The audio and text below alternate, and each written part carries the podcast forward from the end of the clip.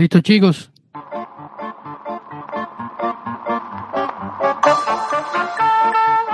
Bienvenidos a Planeta Roma, un podcast donde encontrarán toda la información sobre la actualidad del equipo más importante de la capital italiana, la Roma, con la conducción de Sam Rubio y los análisis de David Copa.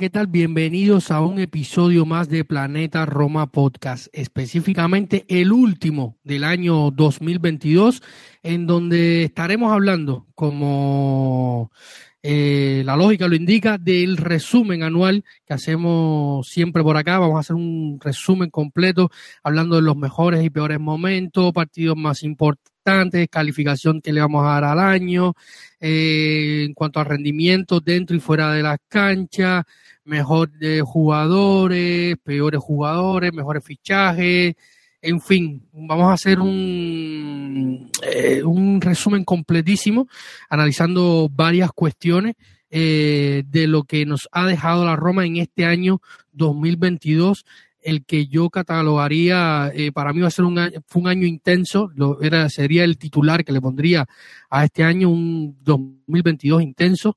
Eh, y de esto vamos a estar hablando, por suerte, hoy no voy a estar solo, voy a estar acompañado por, por dos eh, hombres de la casa en este episodio, Mateo Dimango desde el viejo continente y y Martín Villalba desde el Cono Sur.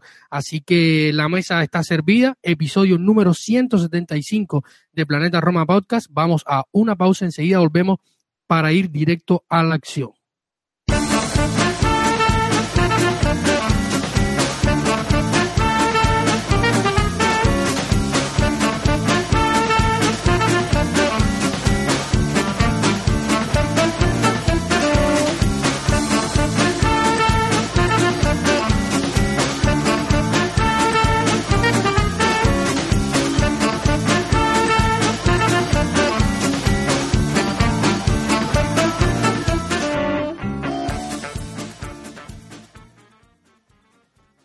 Ya estamos de vuelta en, este episodio número 175, como ya comentaba, eh, resumen anual de Planeta Roma sobre la actuación de nuestra querida y mágica Roma. Y como les comentaba, no voy a estar solo. Tengo por acá a mi querido Mateo Mango, primer resumen anual de, de Mateo en los micrófonos. Eh, gran episodio. Hola David, tenía mucha ganas de participar a este resumen. Fue, como tú dijiste antes, un año más que intenso, un año maravilloso, yo creo. Y nada, mucha, mucha ganas de, estar por aquí, hacer nuestro análisis contigo y también con, con nuestro Martín. Martín, bienvenido. ¿Cómo estás, hermano mío? Hola David, hola Mateo, qué gusto escucharlos. Hace tanto tiempo que no pisaba, eh, metafóricamente, eh, esta que la considero mi casa, eh, muy emocionado también por el, resumen del año 2022. Creo que le dieron en el clavo un año muy, muy, muy intenso, eh, lleno de picos emocionales de, todo, de toda clase. Y bueno, gracias por, por estar. Qué bueno tenerte, Mateo, también por acá. Y David, siempre es un honor. Y vamos a partir con, con, opiniones personales, ¿no? Vamos a, quisiera escuchar de, de ti, Martín, y, la tuya, Mateo, eh, las, las opiniones personales que tienen del año de la, de la manera más breve posible, porque hay muchísimo, muchísima tela por donde cortar. Y quisiera saber qué sensaciones le deja este año, se cumplen las expectativas eh, más o menos personales que tenían con el equipo y, y, eso, la sensación que les deja este 2022 de, de, de la Roma. Yo creo que este año es el año más bonito que pudimos vivir hace 14 años. eh, regresamos a levantar una copa, algo que no pasaba hace mucho tiempo, y una copa europea que no pasaba de la Copa de Le Fiere. Eh, es la primera reconocida de la UEFA, así que yo creo que es un año maravilloso para nosotros y simplemente nada, no, no, voy a analizar esa primera temporada de Serie A ni nada porque es algo tan raro, tan, que estamos tan poco acostumbrados que yo lo considero un año maravilloso. Sintéticamente yo digo, somos campeones, fuimos campeones, ya está. Muy de acuerdo yo contigo, Mateo, en realidad un año muy lindo, siendo hincha de la Roma, el, el alzar un trofeo no es algo de todos los días y más aún un trofeo así de importante para nosotros los romanistas, porque aunque muchos eh, eh, rivales o en muchos ámbitos, tanto periodistas como eh, dirigentes de, otros clubes, menospreciaron al título, em, nosotros sabemos lo importante que era para nosotros cerrar, cerrar ese, ese ciclo de casi 14 años que se iban a cumplir sin haber ganado un título desde, esas, desde esa Copa Italia que ya se nos hace remota en el tiempo. Y mucho más el cerrar esta herida del título europeo que se nos negó en su momento con, con Agostino Di Bartolomei en, el, en, el, en los ochentas y después a, inicios de los noventas nuevamente con, con, con Giuseppe Danini. Entonces, una satisfacción enorme para mí realmente ahorita que, lo menciono, se me, se me eriza la piel imaginándome a Lorenzo alzando la Conference League allá en Tirana. Eh, parece que hubiera pasado una eternidad de, eso. Eh, son un poco más allá de, seis meses, de medio año, pero en realidad eh, creo que es un año sobresaliente que tal vez se ve un poco empañado porque el rendimiento del club en los últimos eh, semanas, últimos eh, meses, eh, sí, semanas previas al Mundial, no fue, no fue el óptimo, ¿no? Pero el fútbol es así, el fútbol es, es un, un, tema muy inmediatista. Esa es mi percepción. Sin duda, y yo creo que, que la, la, big picture, podríamos decir, la, la, imagen completa con la que debemos quedarnos es con esa, ¿no?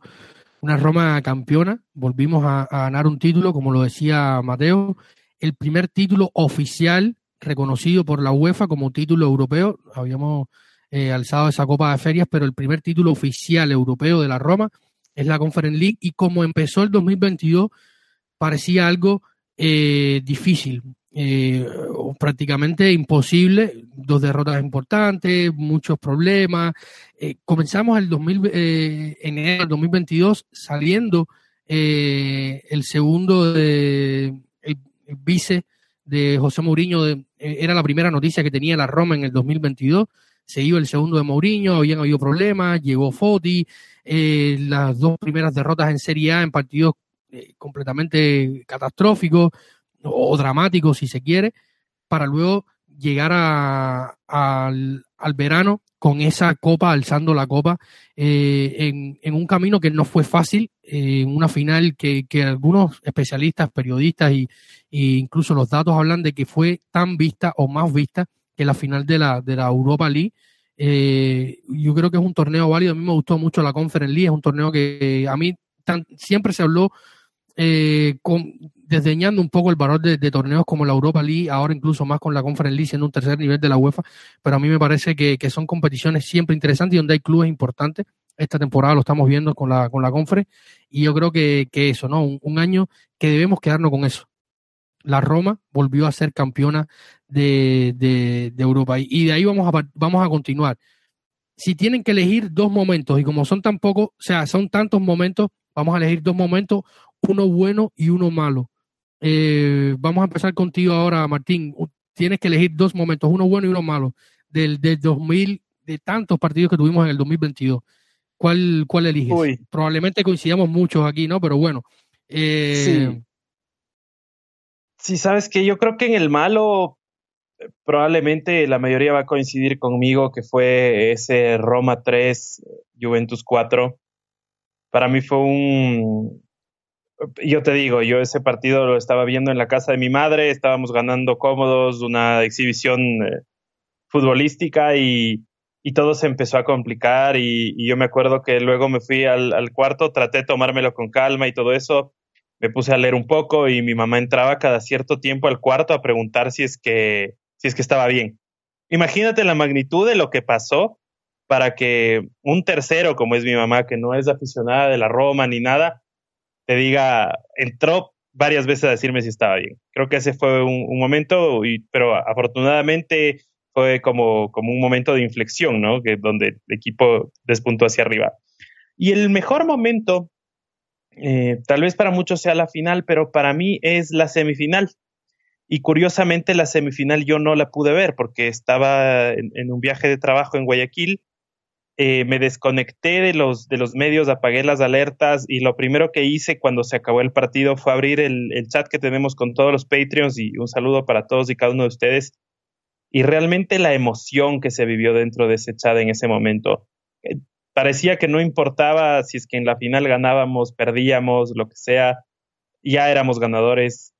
Le, ganamos un durísimo Leicester eh, y, y, un ambiente magnífico en el Olímpico. Después viendo los videos, después cuando vi el partido, realmente yo me quedo con ese momento porque, porque sentí aunque, aunque estemos acá en Sudamérica y, sea un poco, un poco distinto a lo que se puede sentir en, Roma, sentí a, la hinchada, ¿me entiendes? Sentí a todos unidos, contentos, tomándose un trago, llorando, festejando.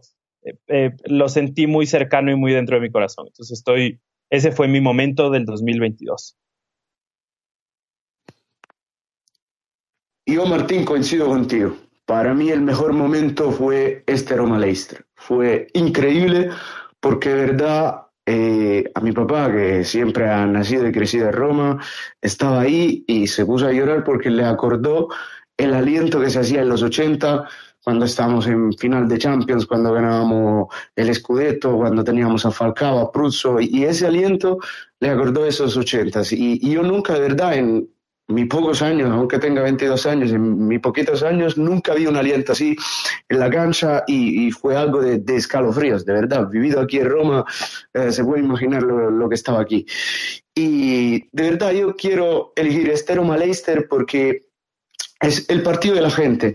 Eh, no fue solo Mourinho, sino fue ese matrimonio entre la gente, Mourinho y el equipo, donde las tres cosas se convirtieron en una y latían en un único corazón un único corazón que latía unido para ganar esta copa, para ganar este título y para eh, para que la gente podía sonreír otra vez. Sonrió Mourinho, sonrió el equipo y al final todos fuimos felices porque lo hicimos todos. De verdad, la Roma tampoco hizo este gran partido, marcó con ese cabezazo de Abraham que nos encantó a todos y después aguantó bien, pero se veía que los jugadores del Leicester estaban en el infierno, tenían miedo, no sabían qué hacer y eso pasó por, por el ambiente que había que es inexplicable, de verdad. Se puede ver de los videos, fue algo maravilloso. Esto junto a la fiesta eh, fue algo emocionante. Ahora que estoy hablando, de verdad me estoy emocionando otra vez, eh, tan solo acordándolo. Como peor momento, no coincido contigo porque sí, claro que ese fue trágico. Yo creo que ahí nos dimos adiós eh, a la Champions League de este año. Pero yo como peor momento creo que voy a elegir el Roma-Napoli 0-1 donde marca Oshimen. Voy a elegir este momento porque no me duele perder con el Nápoles, que es uno de los mejores equipos en Europa y quizá en esta primera parte el mejor equipo de Europa por cómo juega el fútbol y por lo que está haciendo tanto en la Champions como en la Serie A, sino porque son los cero disparos a la portería. Eso me dolió mucho, el ni intentarlo. Como el año pasado, que yo como peor partido había elegido el Roma-Inter, donde el Inter ganó 3-0 aquí en el Olímpico, porque tampoco lo intentamos también este partido. Y esos son los partidos donde sufro más, porque eh, somos de la Roma, estamos acostumbrados a perder, se puede perder de cualquier manera, pero se tiene que seguir luchando. Y yo voy a tomar algo de un poco de, de estas dos ideas que daban ustedes, Martín y Mateo, eh, en nuestro grupo de Patreons. Dicho sea de paso, otro saludo para ellos, para todos los que siempre nos apoyan. Eh, y recuerden que si quieren ser parte más activa de, este, de esta comunidad que es Planeta Roma, simplemente desde su dispositivo móvil se descargan la app de Patreon y buscan Planeta Roma o desde el navegador escriben eh, patreon.com slash Planeta Roma y allí podrán encontrar nuestros espacios y las diferentes eh, ofertas para apoyar a Planeta Roma y, también formar parte de nuestro grupo de WhatsApp, donde hablamos, eh, tenemos siempre conversaciones, informaciones y, debates. Y en este grupo hacíamos una votación de, los diferentes momentos, mejores jugadores que vamos llegando allí. Y hay dos momentos que para mí son, son muy importantes. Y yo creo que partiendo de los, desde lo anímico, porque este equipo con José Mourinho al frente depende mucho de, eso, del, ánimo, del empuje dentro y fuera del, campo. Y uno eh, es el antes y el después que hay después de esas dos derrotas, sobre todo contra la Juventus. empezamos el año 2022 con derrota ante el Milan y luego eh, ante la Juventus en ese 4-3 partidos que íbamos ganando y, perdimos en remontada ante la Juve en esos 20 minutos finales que fueron un desastre. Y a partir de ahí la Roma eh, eh, comienza una racha de partidos sin perder desde los, el 16 de, enero hasta eh, que cae con el Inter en la jornada 34, estamos hablando de la 22 a la jornada 34, la Roma estuvo sin perder dentro de la Serie A, acumulando victorias y empates. Eh, yo creo que esto fue muy importante de cara a la consecución del título del verano en Tirana ante el Feyenoord. Y hay otro momento que para mí también es muy importante, que es el derby, el derby de marzo, eh, por dos razones. Uno, porque es un derby y el primero no había salido todo lo bien que habíamos querido. Recordemos que el primer derby de, la temporada caímos 3 a 2 en un partido con muchísima polémica, eh, donde había además eh, todavía limitaciones por el COVID para las entradas de, del, del, estadio. Y luego en ese 3 a 2 de, en ese 3 a 0 en el derby ante la Lazio, marca eh, no solo un partido importante, un derby ganado con suficiencia, yo creo que es uno de los mejores partidos que le he visto la Roma de José Mourinho, una Roma capaz, suficiente, capaz de gestionar los tiempos de partido, y, el Mister también lo vi cambiando el esquema, eh, eh, sacrificando jugadores importantes como Saniolo, dejándolo en el banquillo, entrando Sergio Oliveira con ese cuadrado mágico que se hizo en el medio del campo para intentar eh, sacar el partido adelante y además marca el inicio de una racha. tendrías que preguntarle a tu padre Mateo, pero yo al menos desde lo que recuerdo, 18 partidos con sold out o es lo mismo entradas completas vendidas para, en el Olímpico para la Roma, que no es lo mismo que lleno completo porque siempre recordemos que están las entradas a disposición del público visitante que no siempre se consumen en su totalidad y a veces la Roma pone a disponibilidad de estas entradas que quedan disponibles del sector visitante, pero no siempre se consumen todas, o sea, pero siempre de las entradas que ha tenido la Roma a disposición en los últimos 18 partidos en casa, incluido el amistoso ante el Shakhtar Donetsk de pretemporada, ha estado, eh, se han vendido completamente las entradas para eh, los partidos en el Olímpico. Algo absolutamente increíble. En partidos buenos, en partidos malos, en partidos en lunes, partidos jueves, eh, con más frío, con menos frío, con mejor rival. Yo creo que esto marca un poco, yo lo decía hace algún tiempo en Twitter, yo creo que, que no solo por el, por el título de la conference y de romper ese ayuno tan largo de tanto tiempo sin ganar, eh, yo creo que esta Roma se va a recordar más por, por lo que ha acercado y lo, eh, el equipo a la afición y la afición al equipo, ¿no? Yo creo que, que para mí esos son dos momentos muy importantes dentro de la temporada y de cara a lo que después se, se consiguió. Sí, yo concuerdo contigo. Para mí, David, es un momento tremendo. Es eh, lo que hablaba Mateo también, ¿no? Esta especie de matrimonio entre José Mourinho, los jugadores, la hinchada, que se consumó con el, con el pero que se fue consolidando con, con momentos brillantes. Eh, y realmente para mí, eh, yo me traslado a las palabras de Mateo, o sea, que su padre haya sentido lo mismo que se sentía en, en los ochentas, que creo que fue históricamente la época donde la donde la, la hinchada de, la Roma se dio a conocer a nivel eh, europeo como un fenómeno. Yo recuerdo unas, unas fotos que yo he visto, tal vez me equivoque, creo que eran en el Artemio Franchi, puede ser, del, del, presidente eh, Viola, Dino, Dino, Viola puede haber sido. Ahorita no, no estoy con, la, la mano, pero el sí, sí. Eso. Pero el presidente eh, cargado en hombros, una maravilla realmente eh, o sea, si es que se logró trasladar el espíritu de los ochentas de esta temporada, yo creo que el legado de esta Roma de José Mourinho, sumado al título, está empezando a escribirse en letras, en letras doradas.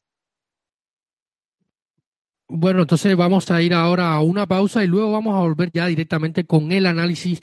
Eh, vamos a dar los mejores y peores de esta temporada, eh, de este año, perdón, de este año calendario 2022. Vamos a una pausa y enseguida volvemos para ir eh, definiendo los premios, lo que podríamos definir como los premios de Planeta Roma o los galardones de Planeta Roma. Así que vamos a una pausa y enseguida estamos de vuelta.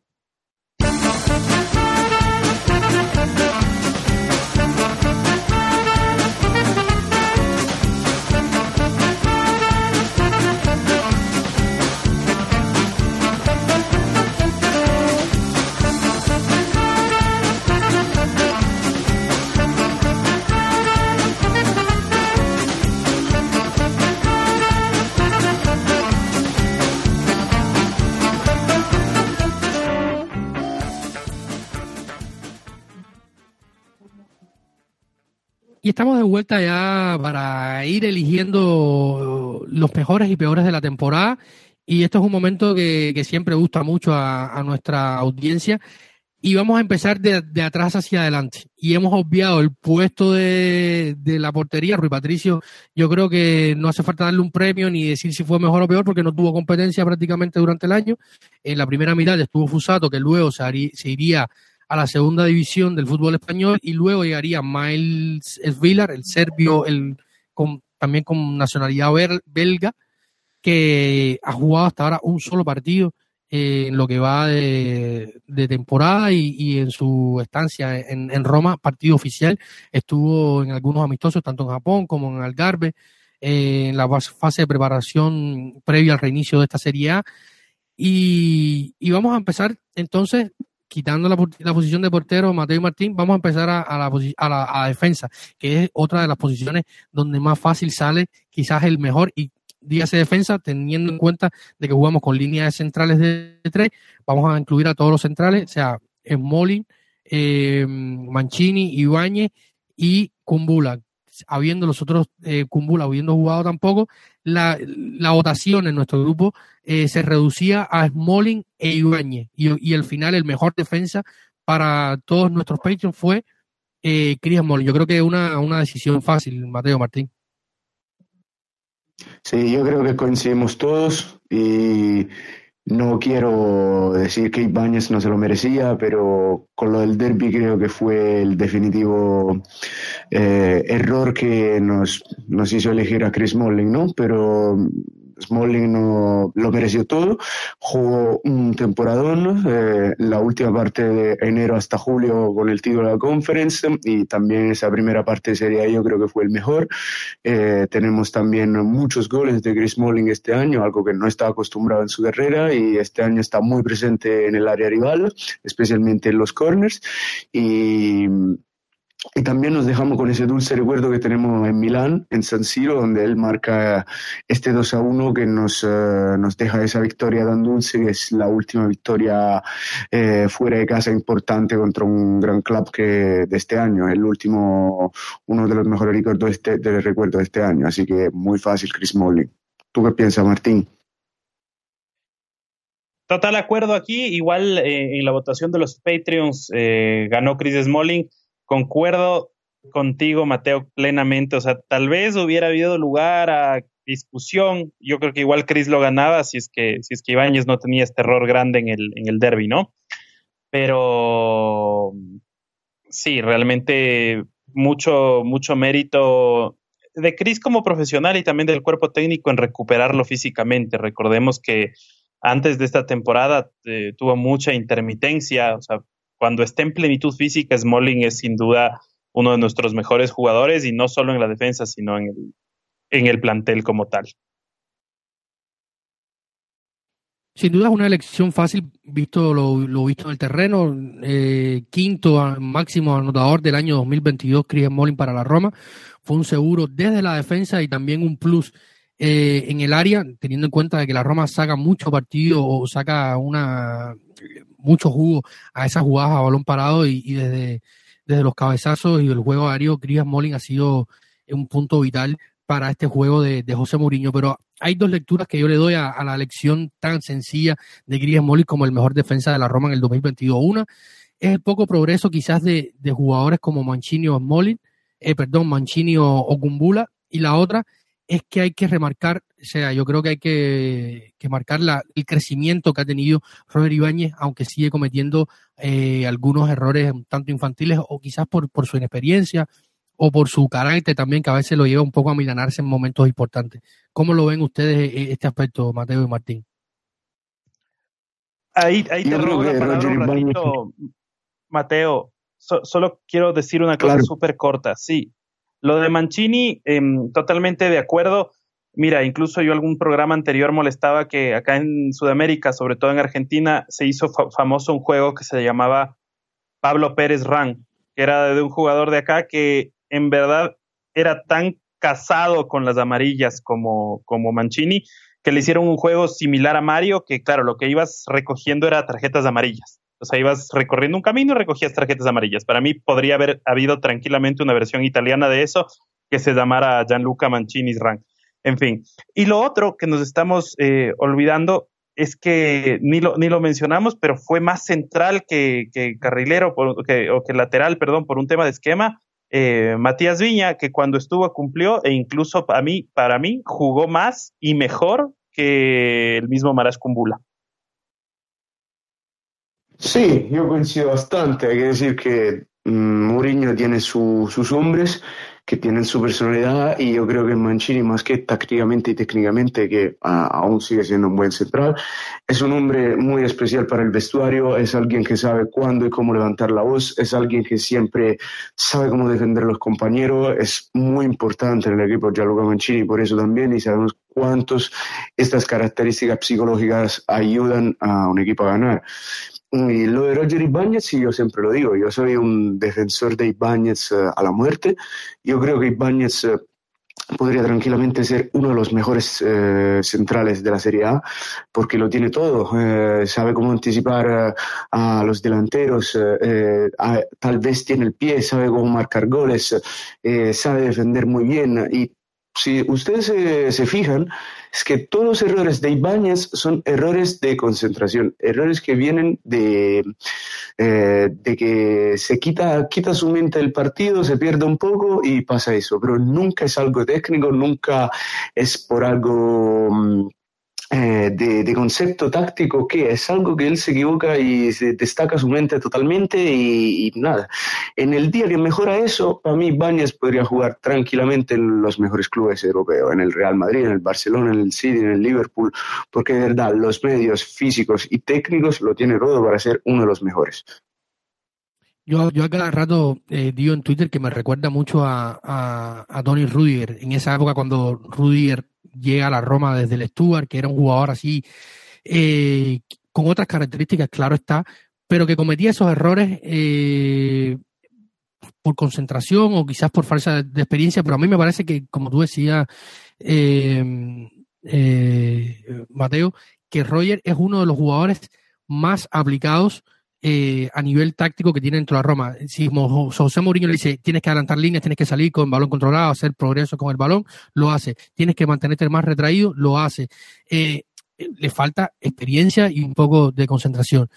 Y, para cerrar el tema, Chris Molin, defensas centrales y tal, y pasar al siguiente aspecto, eh, estamos a punto de perder a, o sea, existe la posibilidad de que Chris Molin pueda tomar el mismo camino que Mirkitarian u otro eh, eh, jugadores que se han ido de, la Roma en los últimos tiempos con contrato a cero. La Roma le ofrece, o es lo que se dice en la prensa en los últimos días, le ofrecería una renovación por dos años eh, a la baja, eh, dividiendo la cifra que recibe hoy, que está cerca de los 3.5 millones, dividiéndola en estos dos años, para intentar mantenerlo, porque él busca un contrato más, más largo.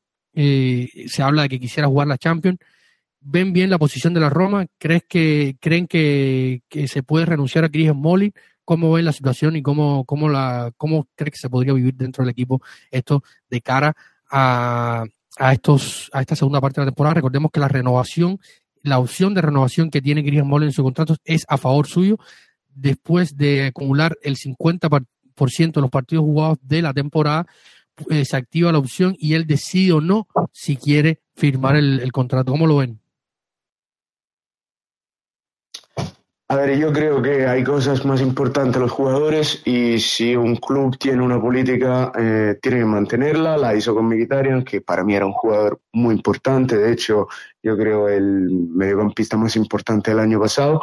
Y no se pueden hacer excepciones porque si no todo el mundo va a pedir lo mismo. Así que que se invierta en otro mm, defensa de centro que sea joven, que se invierta en un, en un muchacho de, de la primavera que no sé, algo, pero yo sí hay que renunciar a Chris Smalling, aunque sea el mejor defensa de esta Roma y está teniendo toda la defensa, yo lo haría. Es algo ideológico de principio, si un club tiene sus reglas hay que mantenerla y mm, también es algo de comunicación.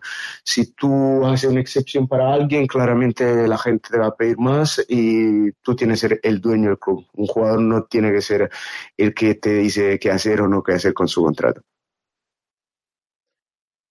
Sí, yo también eh, de acuerdo con, con, Mateo. Pienso que fundamentalmente Smalling eh, es un gran jugador y será difícil salir en un mercado tan limitado como el que vamos a tener o el que se avisora a buscarle un, un reemplazo, pero también seguir confiando en que tu defensa, tu mejor defensa y tu defensa se en función de un jugador que el siguiente año va a cumplir 34 años y que la consistencia física no ha sido uno de los denominadores comunes de su carrera, sino que más bien la consistencia física ha sido irregular, eh, da para pensar que también hay que empezar a buscar alternativas. Ahora, eh, David y Mateo, eh, entiendo que Mateo, bueno, como ustedes saben, Mateo está en Roma, él, está en, Italia y la diferencia horaria es bastante grande. Eh, no, no, le queda mucho tiempo en el programa. No sé, David y Mateo, si es que les parece, y bueno, con el beneplácito de la audiencia, ¿qué tal si vamos preguntándole como, como ronda relámpago las cosas a Mateo? Mateo nos deja sus opiniones, sus candidatos, por ahí unos dos, tres eh, highlights de lo que opina para reforzar sus opiniones y después ya David y yo lo vamos conversando eh, sobre, sobre lo que ha dicho Mateo. No sé cómo lo ven. Adelante, Martín. No, perfecto, muchas gracias. Un, un, poquito. Mejor lateral o carril. Ah, no, perdón, mejor mediocampista. Y un breve por qué. Mkhitaryan porque fue muy importante muy importante para, para ganar ese triunfo, para ganar esta conference, para hacer una buena liga, fue el cerebro creativo y, y nada, entonces yo te digo, Mkhitaryan aunque se fue y espero que este año Gini Vainaldo me pueda hacer cambiar idea. Correcto, mejor lateral o carrilero. Eh, creo que aquí es bastante fácil, porque analizando Spinazzola nunca estuvo a su nivel, eh, Karsdorp pasó lo que pasó, eh, Viña, aunque como tú dijiste antes, cuando les pidió cumplió, eh, pero tenemos a un muchacho que fue fenomenal y es Nicolás Aleski y yo me lo cuido, le tengo mucho cariño, así que elijo sin mucha duda como el Patreon Nicolás Aleski. Eh, mejor, ¿Mejor volante ofensivo o atacante? Eh, mira, yo creo lo que voy a decir, sé que mucha gente no va a estar de acuerdo conmigo y podré tener algunas críticas, pero yo sin ningún tipo de duda te digo Tammy Abram, porque yo no me olvido lo que hizo, no me olvido ese trofeo, hablamos antes de la importancia de ese trofeo, eh, sabemos los goles que han marcado, cuántos fueron... Mm, decisivo estos goles. Sabemos que también los goles se pesan, ¿no? Y un gol de un 9 se pesa y el de Leicester es un gol que pesa muchísimo. Eh, el que desbloquea el partido contra el Bodo, que todo el mundo le tenía mucho miedo, es de él. Eh, te hace ese doblete en el derby. Yo te digo que para mí también Abraham es eh, el delantero del año de la Roma, esperando claramente a Paulo Dybala, que es un jugador maravilloso, pero lo vimos muy poco, en muy poco logró anotar cinco goles, pero es que yo le tengo un cariño a esta temporada Y, mira, el de los goles importantes. Algunos lo digo partidos que tuvo. Sí, mira, totalmente. El de los goles importantes, ¿no, Tami? Sí. sí, sí, sí, sí. No me puedo olvidar de eso, entonces yo te digo también, Abraham. Ahora, eh, yo voy a acabar con el segmento jugadores. Jugadores, nos faltan cuatro, cuatro posiciones y de ahí, David, tú haces la, la parte de valoración general, ¿no? Yo sigo con los jugadores. Jugador revelación para ti, Mateo, esta temporada. Jugador revelación, mmm, tengo que decirte Mati Cámara, porque ya Nicolás Aleski ya no se puede decir revelación. Eh, te digo que no me esperaba nada de, de, este muchacho, pensaba que era alguien para llenar un poco el mediocampo, no pensaba verlo mucho y al final fue un muchacho que se reveló importante, que sabes cómo jugar, que tiene pie, tiene sobre todo, sobre todo mucha fisicidad, sabe cómo recuperar el balón, así que yo te digo, Madi Cámara, que me sorprendió en positivo, me sorprendió mucho. Muy, muy interesante perspectiva. El peor fichaje, incluidos los de enero y los de Aquí también eh, yo tengo que concordar con, el Patreon y creo que Maitland Niles nos dio absolutamente nada.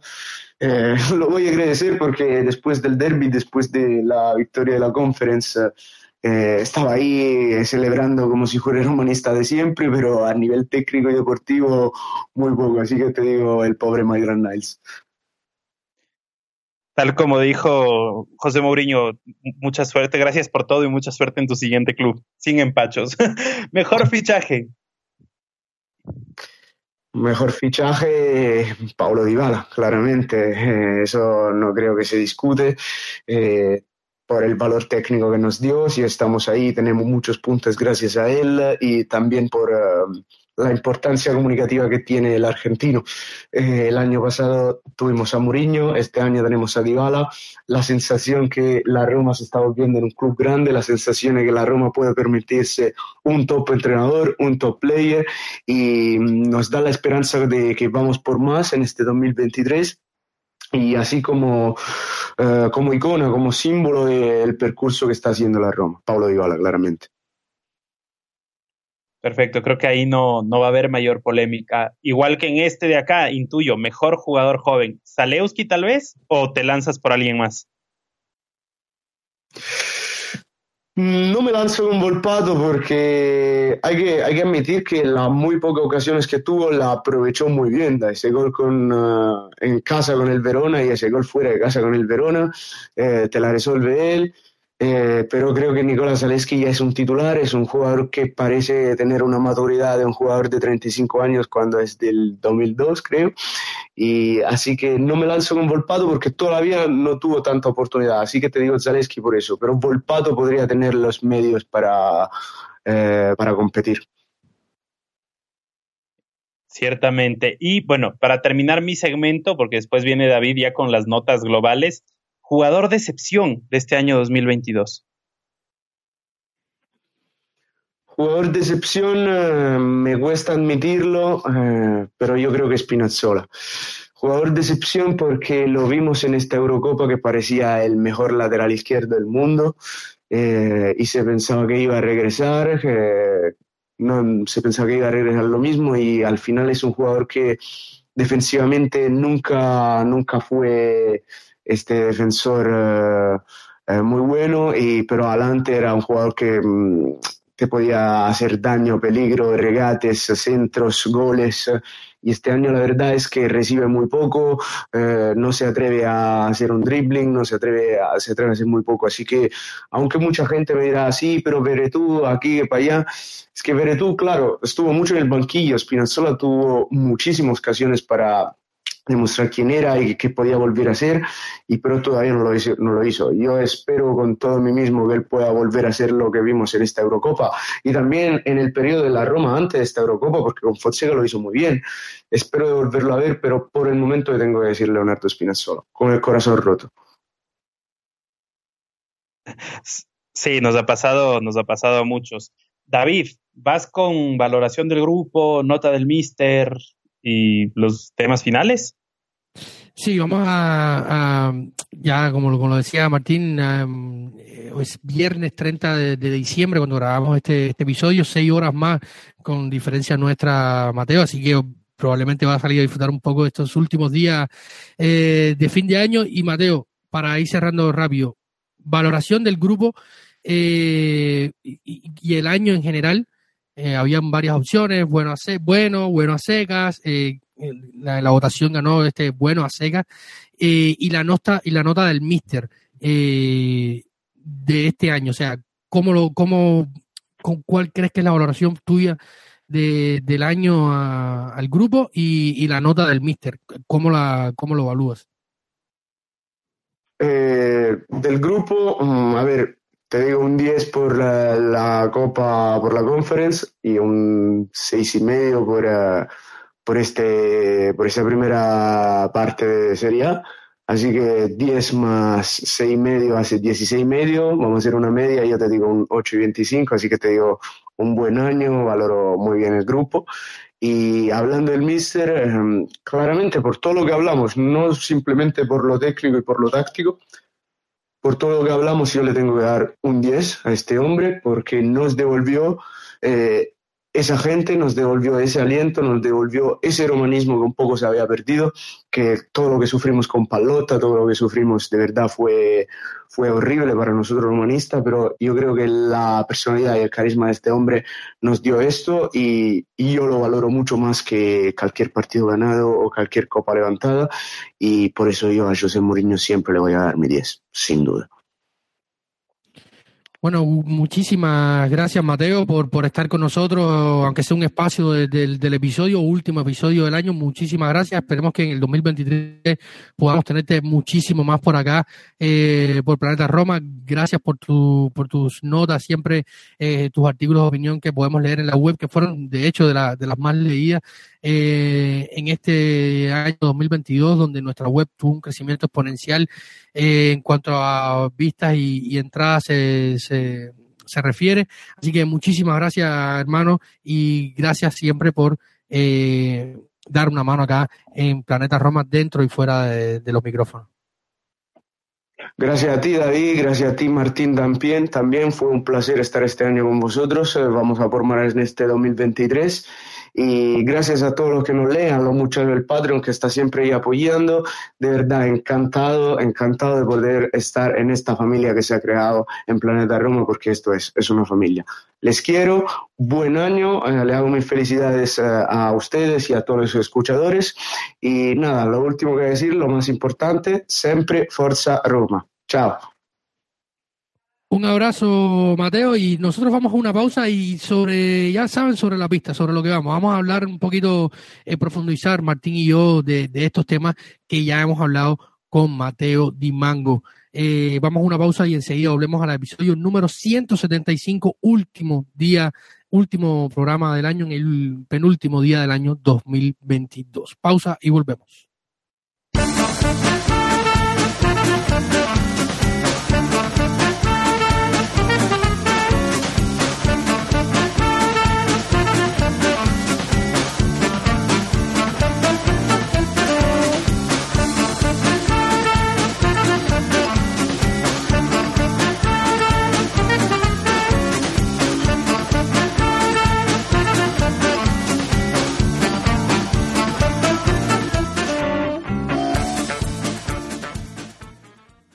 Y estamos de vuelta aquí en los micrófonos de Planeta Roma Podcast. Eh, ahora nos quedamos al frente de este pequeño partido que tenemos que, la segunda parte del partido, como eh, estamos acostumbrados, vamos a encargarla eh, Martín desde el Cono Sur y yo acá desde el Caribe, desde La Habana, para hablar un poquito de esto. Y, y ya hablábamos del tema del, del defensa central, de Molin, los defensores y tal. Y vamos a hablar ahora un poquito, Martín, en la, votación de nuestro grupo de Patreon. El mejor mediocampista, para sorpresa mía, fue elegido eh, Brian Cristante. Opinión, tu opinión acerca de, del mejor mediocampista del año y, y Brian, lo que, a lo que Brian se respecta. Wow, mira, eh, me sorprendió, me sorprendió encontrarle porque yo creía que probablemente los únicos acérrimos defensores de, de, Cristante en el grupo que lo consideraban un top player y parte vital de la columna vertebral de la Roma eran uh, Ricardo y, Diego. Um, pero vi ahí más votos y realmente Cristante, sin ser el jugador más vistoso, sin ser el, el jugador de las notas más altas en todos los partidos, tuvo algo este año que fue consistencia. Y yo lo que siempre quiero destacar de él es su personalidad. Ya con Fonseca lo vimos jugando, poco le faltó para jugar de nueve o jugar de arquero. Creo que fueron las dos únicas posiciones que, le faltaron por ocupar en el campo. Y es merecido. Yo sé que este premio no deja dinero, no deja nada, pero, pero es más que merecido este, este pequeño reconocimiento que, que hemos hecho. Ahora, yo no sé si tú estás de acuerdo. Em, yo me parece que al final me vi seducido por la decisión de la mayoría y voté también por, Cristian, por Cristante, pero Mateo me dejó la duda, ¿no? Mikitarian.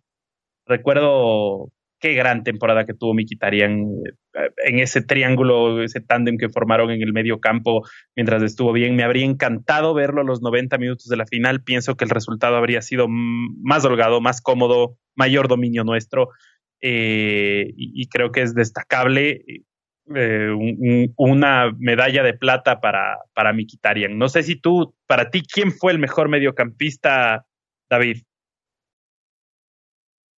Mira, no, no puedo dejar de reconocer la labor de Brian Cristante por esto que tú decías. Un tipo súper sacrificado que eh, está por renovar su contrato eh, no quiero que la memoria me traicione, yo creo que no ha salido todavía la oficialidad, se habla ya que va a renovar su contrato, no, no, ha hecho, no se ha hecho oficial de manera, eh, el club no lo ha hecho, o, sí, no, ahora me, me queda un poco la confusión, creo que no, pero ha pasado la mayor parte de su estancia en Roma cobrando menos que jugadores que, han jugado bastante poco, han sido bastante eh, productivos para la causa. Dígase, por ejemplo, eh, Diaguara, que se fue esta temporada, eh, o el propio Juan Jesús, ¿no?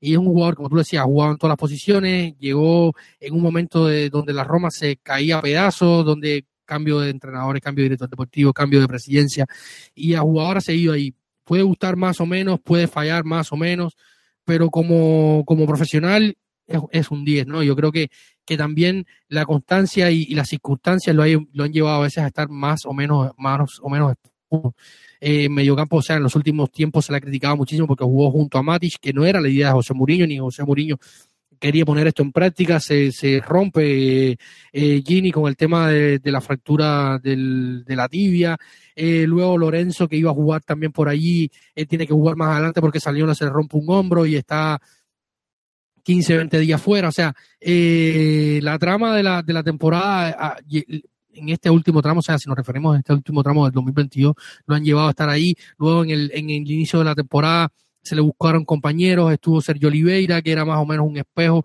pero en algunas maneras funcionaron. Estuvo Miki, que con Miki había otra, otro tipo de relación, porque también había más tiempo eh, que se llevaba jugando. Y, y elegir el, el, mejor mediocampista de la, de la temporada de la Roma es complejo porque ha sido una, una, un punto álgido y un punto eh, que se ha discutido y se ha debatido bastante en torno a él. Eh, yo quiero pensar en Lorenzo, pero Lorenzo le juega en contra estos periodos de lesiones tan largas y que cuando no está se sufre mucho. Yo creo que, esto habla a las claras de, su calidad y, del problema que ha tenido claramente. Pero lo de Miki eh, fue extraordinario, sobre todo porque supo rebajarse a una posición que no era la suya, asumir un rol técnico, táctico, que, que no era el que habitualmente venía con, cumpliendo durante lo largo de su carrera y lo hizo tan bien que yo hoy lo sigo extrañando porque no pudimos reemplazarlo o, el, o quien venía a ser su reemplazo teóricamente, que era Gini Vinaldum, a ser el hombre de ese medio enlace entre la, la, parte de, de, atrás del equipo con, con, el frente de ataque. Eh, no lo pudo hacer porque no pudo, no pudo, o sea, no, no, la lesión le impidió esto y se ha extrañado muchísimo el equipo. Eh, si bien yo he hablado otras veces en este episodio, en este podcast, de, la, del inicio de la temporada hasta el partido contra el Napoli. Eh, fue un equipo y de ahí en adelante fue otro en cuanto a la producción y la, y la ofensiva. Eh, ha faltado eso, no ha faltado el Milquitaria, un hombre lúcido, crack, con unas características diferentes al resto, con un entendimiento del juego diferente al resto de los jugadores que podemos tener en cancha y sin duda se ha notado su falta. Yo creo que es justo de que en este episodio, a pesar de que se ha ido al Inter de una manera quizás mm, no la mejor posible, pero eh, yo creo que, hay que mencionarlo porque fue aportó bastante durante la segunda parte de, durante todo el 2022 hasta que se fue. Yo creo que, era justo que, que lo mencionáramos, Martín. Sin duda, David, sin duda. Eh, bueno, pasando a esta posición donde en realidad me sorprendería que tengamos dudas, eh, corresponde mejor lateral carrilero. Los Patreons se pronunciaron, Zalewski, eh, Mateo también se pronunció, Zalewski, yo me subo a la Zaleuskineta, esa jerga que está tan de moda hoy por hoy, ¿no? Me subo a la Zaleuskineta, no sé si tú también te subes a la Zaleuskineta o te vas a la Traidorneta con, con Rick. Con Rick Castro y con, y con Rick Montilla, que fue el único de nuestros Patreons que, que votó por, por, por Ricky que, que, si bien durante la temporada fue muy bueno, o sea, tuvo momentos importantes dentro de la, de la, temporada, pero ya comenzó a ascender. El final de la temporada fue a la baja, de hecho lo hemos comentado acá, tú incluso lo, lo, lo, lo expusiste acá también, fue el, probablemente el peor jugador de la Roma en la final de Tirana, y, y eso se notó lo que ha pasado en el inicio de la, del, nuevo, del nuevo campeonato y cómo están las cosas ahora, eh, bien mal y pero lo de Zaleski, la irrupción de Zaleski dentro del once lo que aportó, sin duda, una posición que no era la suya, viniendo de, la primavera, de lo, como hemos hablado otras veces acá, primera, una primera parte de, de la temporada 21-22 bien compleja para él, teniendo en cuenta eh, la pérdida de su padre, el problema en las redes sociales con amigos después que los ponía en, tras una fiesta, eh, la adaptación del saltar del equipo primavera al primer equipo y, irrumpir de esa manera a punto de, estar en un mundial, yo creo que, es importante porque no muchos jugadores menores que Zaleski, mm, dicho sea, sea, partiendo de que salen de la Serie A, han estado en el mundial y han disputado minutos de, en el mundial, eh, yo creo que, que es eh, un valor importante que hay que darle a, lo, al trabajo que se hace de, en las inferiores en Trigoria y el trabajo de José Mourinho de buscar soluciones porque estábamos teniendo problemas, como lo decía Mateo hace un rato, Espinazzola no estuvo por las lesiones, Viña no terminó de guajar, el Charaui terminó jugando alguna, algún que otro partido por allí, pero eh, lesiones, bajos rendimientos, cambio de esquema, no le, no le terminaron de, favore, de favorecer a, a Elcha y, sin duda lo que hace Zaleski siendo importante en las semifinales, en los partidos contra rivales importantes, dando una frescura, eh, esa vocación ofensiva suya teniendo en cuenta de que con Alberto De Rossi, que hoy es el, el jefe de, forma parte de la directiva y, y el área técnica de, de, las inferiores de la Roma, eh, había jugado más como segunda punta o como extremo. Eh, hay, hay, que valorar el, lo que es Nicolás Zaleski para la Roma, que según la, la, la el departamento, el observatorio del fútbol, eh, es uno de los mediocampistas de, doble función, o sea, box to box, eh, si lo tenemos, si podemos decirlo así, eh, con más margen de mejora dentro de los jóvenes de que hay en el, fútbol europeo. Yo creo que, que, sin duda lo de Zaleski es muy bueno porque aportó muchísimo en una posición donde estábamos teniendo muchísimos problemas, más allá de que Rick fue lo más estable posible desde el costado derecha, también porque no tenía, no tenía rivales. Rey no salió en enero, eh, Mylan Niles ha sido como lo decía eh, Mateo, ha sido votado el peor fichaje de, del año 2022 porque no fue ni positivo ni negativo, o sea, fue un fantasma en su estadía dentro de la Roma y Ricky estuvo completamente solo en el costado derecho. Sí, por suerte logró consolidarse, digamos, si fuera, o sea, te digo, ¿no? Es como te, tú, tienes eh, cuatro neumáticos en el, en el auto y agradeces que el neumático de atrás de la derecha, que estaba prácticamente liso, como no tenías recambio, no se haya ponchado, no se haya reventado, pero para mí eso fue Karsdorp, o sea, no tenía sustituto, como tú dices, y las, afortunadamente resistió bien el tiempo que se le, que se le requería.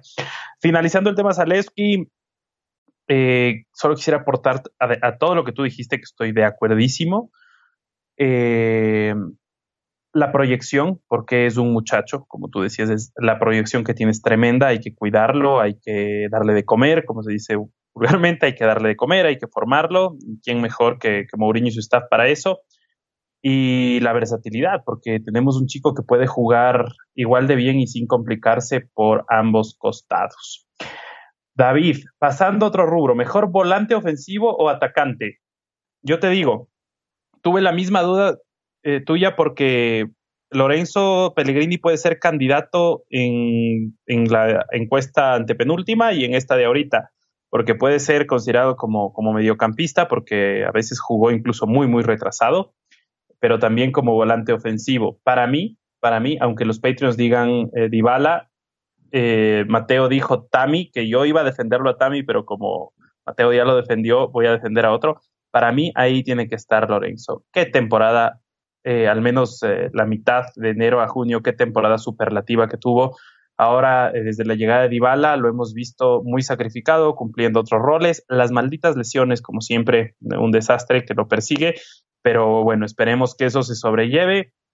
Mi candidato, como digo, a pesar de que ya los Patriots le dieron la, el galardón a Dybala, y Dybala, por lo, yo, yo no me uno a Dybala por lo mismo que dijo Mateo. Es muy poco, o sea, ha hecho muchísimo en muy poco tiempo, pero quiero valorar la trayectoria de Lorenzo. Y, bueno, entonces yo me quedo con Lorenzo, Tami con, perdón, Mateo con Tami, los Patreons con Dybala, tú, David.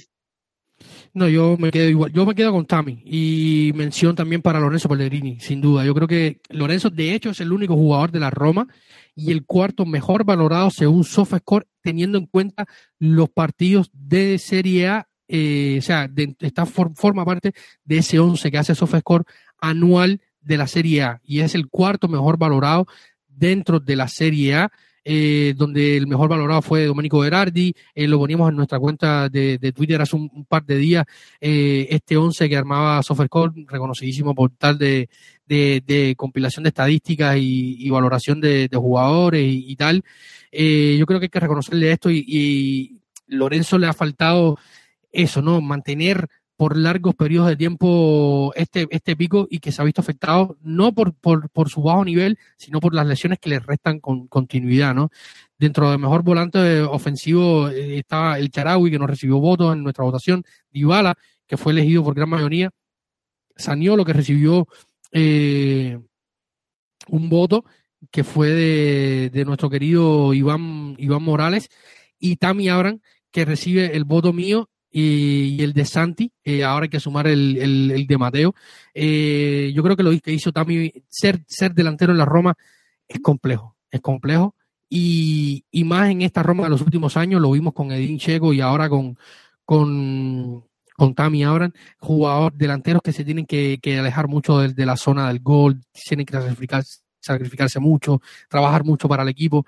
Y lo de Tami, o sea, Tami termina la primera parte del 2021 con la Roma, como termina la primera, esta parte final del 2022, con muy pocos goles dentro de la Serie A y después termina siendo el delantero que en su primer año con la Roma eh, suma la mayor cantidad de goles en su primera temporada. Estamos hablando de 27 goles, casi 30 goles, eh, 27 o 29 goles, que si la memoria no me falla, teniendo en cuenta todas las competiciones, 14 goles dentro de la Serie A, eh, uno de los mayores anotadores en el año calendario dentro de la Serie A, eh, por una Roma que vivió altos y bajos, que, que, vivió cambios de esquema y tal. O sea, yo creo que esto hay que valorarlo y, y, mucho, porque lo, lo, que hizo Tami es importante. Este año no lo ha cerrado bien, es cierto, ha tenido problemas, también es cierto, ha fallado muchos goles, de hecho, es el tercer jugador dentro de la Serie A o de los delanteros de la Serie A junto a Ochimen y Lautaro Martínez con mayor goles esperados y el que menos, y ha sido de estos tres el que menos le ha convertido con tres de un ocho posible, ¿no? Si hubiera convertido al menos la mitad, tuviera cinco o seis goles y quizás la historia fuera otra para la, Roma, pero bueno, ya esto es historia y esperemos que su 2023 sea eh, suficiente, ¿no? Y que pueda ah, replicar lo que hizo una temporada, hace una temporada. Concuerdo, concuerdo, mi querido David. Eh, nada más que, agregar. Eh, ojalá necesitamos eh, que, que, que, Tami mejore, que Tami afine puntería. porque como digo yo siempre, el tema aquí con las políticas actuales de fichajes, de fair play, de etcétera, etcétera, etcétera, que a veces parece que las reglas eh, dan la sensación de que fueran hechas específicamente en contra nuestra, pero bueno, ya sabemos que no es así. Eh, pero Tami es lo que tenemos y igual que pasó con Rick, si es que hay gente, como digo, por ahí, Patreons muy apasionados que no les gusta, no les ha convencido, es cierto, pues, tienen todo su derecho, pero como bien dice Ricky, que es uno de los detractores más, más fervientes de Tami, lo mejor que puede pasar para Tami incluso para Rick, que es su detractor, es que le empiece a ir bien de nuevo. Entonces, eso. Eh, jugador revelación, David. Me encantó me encantó lo que dijo Mateo y nos dejó unos aportes muy, muy válidos. Revelación, en realidad, yo también me subo Madi Cámara. Para mí, Madi Cámara es, no sé si es cámara o cámara, cámara, digámosle, eh, porque Zalewski ya, mm, Zalewski podría haber sido la revelación de la anterior temporada, pero no precisamente de este año. Concuerdo un poco con, con, Mateo. No sé tú cómo lo ves. A ver, si tenemos en cuenta el año entero, yo creo que Zalewski sigue siendo la revelación porque yo creo que casi nadie esperaba el impacto que tuvo y, hasta dónde pudo llegar, ¿no? Ya forma parte del primer equipo, es una pena que haya sufrido esas, esas lesiones eh, de inicio de temporada, luego, pero le alcanzó aún así a ir a, al Mundial porque había dejado muy buenas sensaciones y para mí sigue siendo una sorpresa, ¿no? Que un jugador salido de la primavera eh, en solamente unos meses logra ascender al primer equipo, establecerse dentro de él, ser campeón con la Roma, siendo titular eh, en la final, en una final, eh, no recuerdo desde cuándo un jugador salido de la primavera de la Roma llegaba a, un primer equipo y, se establecía dentro de él. Eh, para luego ser campeón, ir un mundial. Yo creo que, que el año, la temporada completa de, de, Zaleski, más allá de lo que pudo pasar en el final, que es cierto que no fue bueno, eh, sobre todo porque le faltó continuidad, empezó con la lesión que sufrió en el partido de Israel contra el Tottenham, luego tuvo otra recaída y no pudo encontrar estabilidad, y que esperemos que ahora sí lo encuentre en el 2023. Eh, sigue siendo sorprendente para mí, pero eh, lo de Maddy Camara sin duda merece, o sea, los tres, los tres jugadores a votación en ese en ese mm, en ese punto, jugador de revelación eran Zaleski, Madi Camara y Volpato. Yo creo que los tres son válidos. Eh, Madi Camara, sin duda, es una muy buena noticia para la Roma y un muy buen dolor de cabeza para la Roma, porque recordemos que hay una opción de compra fijada en 11 millones de, euros eh, con el Olympiacos de Grecia, que dependiendo de lo que pase con el medio campo y hasta dónde puede llegar la Roma a final de temporada, habrá que definir si se puede o no, o si se quiere o no darle continuidad a Madi. Por si sigue en, este, en estos pasos y con este crecimiento, va a ser una decisión difícil tanto para Thiago Pinto como para la directiva de, la Roma, Martín. Y sí, y yo te digo una cosa, qué olorcito que tiene Madi Camara el final de temporada de Madi Camara al final de temporada anterior de Sergio Oliveira, ¿no? ya lo hemos comentado varias veces, el Porto nos pedía 15 millones y lo, acabó mandando al Galatasaray por 3, el Olympiacos nos va a pedir 11 y lo acabará mandando al Celtic por 1, no lo sé. Pero bueno, esperemos que, las cosas se den, una grata sorpresa. Y mira, visto así, eh, vista la imagen completa, como tú pintaste lo de Nicolás Zalewski, me vuelvo a cambiar de, de bando, sí, Nicolás Zalewski es la revelación del año. Eh, y ya lo habíamos comentado, ¿no? Cuando decíamos con los Patreons justo recuerdo con Iván, con Román, con, Gabriel, estábamos conversando ese, ese punto específicamente.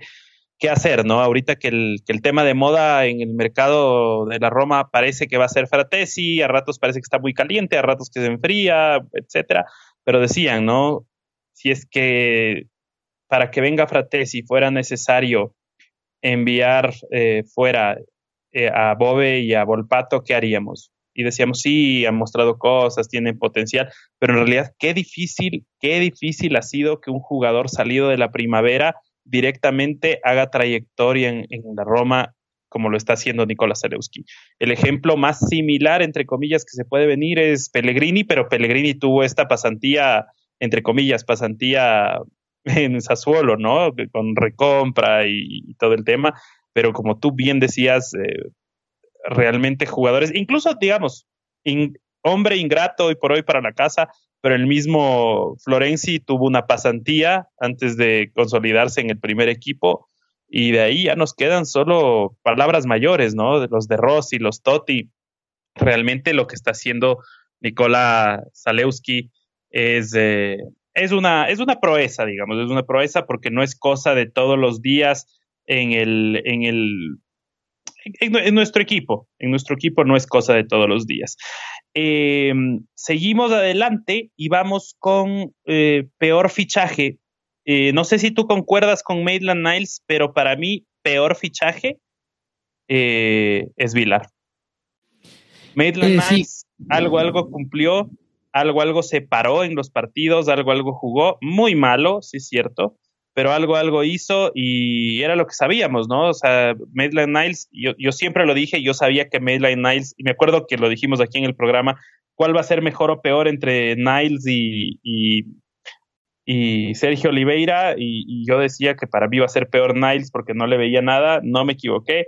Tal vez porque nunca esperé nada, no estoy decepcionado y por eso digo que no ha sido el peor fichaje, pero Desvilar esperaba tantas cosas, viniendo de esa escuela de porteros de donde viene, y realmente lo que hemos visto es un Goicochea, el uruguayo nuestro, no, no el gran argentino de los 90, sino el uruguayo nuestro, un Goicochea 2.0. Por suerte vino a parámetro cero, tal vez eso haga que no sea un fichaje tan grave, solo hemos votado el sueldo, pero no veo en él un sucesor a Rui Patricio y, para mí es el peor fichaje. Los Patreons eh, ya votaron y para ellos es Medland Niles. David, no sé para ti cómo va el tema del peor fichaje. Sí, yo creo que yo sí por por por, por rompí una flecha acá en este en este programa por él esperaba un poco más teniendo en cuenta que venía de la Premier, quizás por el por ese envión de los jugadores que habían llegado a la Premier a la serie en los últimos tiempos, sobre todo a la Roma, Molin, Tami, eh, esperaba un poquito más de él. Eh, pero fue absolutamente la nada. Y, como tú decías, Vila llega a coste cero, al final llega, sabíamos eh, inicialmente que iba a llegar a ser sustituto de Rui Patricio, no, no, no era un titular, pero sí de, de Ainsley llegaba a, competir y a, dar fondo de armario en una posición que se necesitaba, eh, como era la del carril del hecho. Por suerte, Rick Castro ha aguantado o aguantó durante bastante tiempo la titularidad, sin lesiones, sin problemas físicos, y, y no fue un problema, porque se llega, o sea, y esperemos que no pase en este caso con, si ya pasa, si ya pasa con, con Rui Patricio Villa tiene que salir a, atajar, ya estaremos hablando de esto en el futuro, esperemos que, que no pase y lo digo tocando madera, porque también es un, es un chico joven y, y, no ha jugado casi nada y los porteros tienen que jugar. Eh, por eso Fusato pide salir, eh, ha estado jugando con, con ¿cuál era el, el, club? Era este, el Ibiza, el Ibiza, eh, donde también estuvo otro ex Roma, Marco Borrielo, y que creo que estaban últimos en la segunda división española, no, no sé ahora eh, dónde estará, pero estaban últimos, pero él había ha tenido un buen nivel, ya lo había mostrado un poco en la Roma, pero quería jugar con continuidad y la de Arro y Patricio, un hombre eh, afín a José Mourinho y de jerarquía, evidentemente no le iba a dejar jugar y por eso pide salir, ¿no? Y el Vila también llega porque sabía que venía a ser banco, un aire, un aire nuevo, con alguna pequeña oportunidad, pero no mucho más que eso y por eso no, no, me, no me preocupaba. Sí, sí, sabes que sí, Sí, totalmente. Fusato incluso nos decía Alex Murillas, eh, a quien le enviamos un fuerte saludo, que vive allá en España, nos decía que ha sido de las figuras del, Ibiza a pesar de la posición en la tabla, ¿no? Pero bueno, em, realmente yo, a mí lo que me da temor es, eh, por ahí le ha molestado un par de veces desde que llegó a la espalda Rui Patricio. ¿Qué pasa si Rui Patricio tiene una lesión larga, no? Eh, no quiero ni imaginarme cruzo, cruzo los dedos, toco madera, todos los rituales, etcétera. bueno, siguiente tema, mejor fichaje. Creo que aquí tampoco hay mayor polémica, sin duda por lo que significa para la historia del club, para las circunstancias actuales del club y lo que nos ha dado en lo poco que ha mostrado y lo mucho que potencialmente nos puede dar, Pablo Dybala. Me atrevería a decir, así hablando hablando sin, sin ponerme a numerar mucho, eh, probablemente top 5 en los mejores fichajes de la historia del club. Totalmente de acuerdo. Yo creo que, que no, no solo eh, por, por, la calidad del jugador, sino por lo que se vivió y cómo se vivió la situación que se vivió, pasábamos dos, tres días, pasamos en vela, eh, eh, eran las tantas de la madrugada por la diferencia horaria y que somos mayoría del lado acá de América en nuestro grupo de, Patreon, eh, hablando, esperando alguna noticia eh, manchante con sus tweets, como mismo pasó con el tema de, de Gini, todo el morbo que se creó en torno al fichaje, su presentación, eh, cómo, cómo debuta, los goles y tal, la calidad, veniendo de un gran rival. Eh, no es que le sacamos propiamente un jugador a la Juve, pero sí un jugador que, es importante y lo ha sido dentro de la Serie A. Hace, un, hace dos, tres temporadas, si no me falla la memoria, eh, fue eh, el MVP de la Serie A sobre el Papu Gómez, eh, en fin. yo creo que, que el, por todo el, condimento que tuvo la situación, sin duda, ¿no? Y, y, es un jugador importante que resuelve partidos, que es un diferente campeón del mundo. La Roma tiene un campeón del mundo y lo que lleva a la Roma a ser el equipo que, más ediciones diferentes de mundiales de fútbol ha tenido un campeón del mundo, nueve ediciones, algo que, nadie sabía y, es un dato increíble. Y sin duda yo creo que, que no hay color, ¿no? Es una es un rango donde, donde no hay color, sobre todo porque el, resto eh, que han llegado jugadores importantes, sobre todo este verano, eh, o no han podido tener su impacto o han estado lesionados, como el caso de, de Winaldo. Sí, totalmente, totalmente de acuerdo. Mira, por nombre, como te digo, para mí, por nombre se sitúa entre, entre los Batistuta, entre los uh, Falcao, eh, Pablo Roberto, ¿no? Antes de que salga algún avispado ahí. Entonces, Pablo Roberto, Toniño Cerezo, eh, para mí va por ahí. Pero mm, como, como desempeño también estamos viendo a alguien que si tenemos la fortuna que se quede con nosotros y los resultados acompañan y todo, todo va bien, puede marcar época en la Roma y ojalá que sea así. Eh, sobre todo porque lo estamos fichando en un buen momento. Uh, no es como, ah, bueno, digamos, incluido en esa lista Mohamed Salah, que tal vez lo saco un poco porque a él lo fichamos muy joven. El, que lo, el que lo fichó en su prime, en su mejor momento, probablemente fue Liverpool, ¿no? A veces es acierto el Liverpool, eh, igual que con Alison Becker.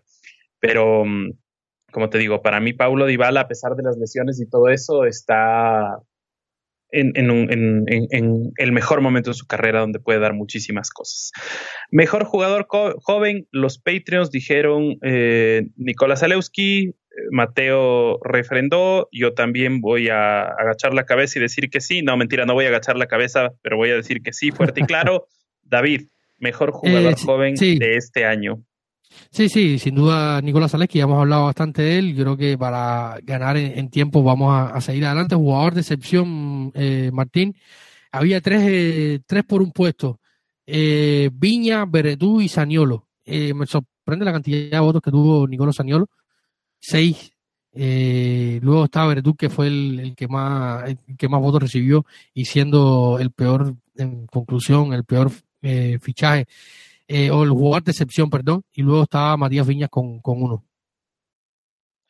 Sí, mira, yo a Viña poco que reprocharle porque Viña realmente con, los cambios eh, tácticos quedó fuera del esquema y más bien se ha adaptado. O sea, es Viña es lo más parecido que hemos visto al primer cristante que tuvo Fonseca.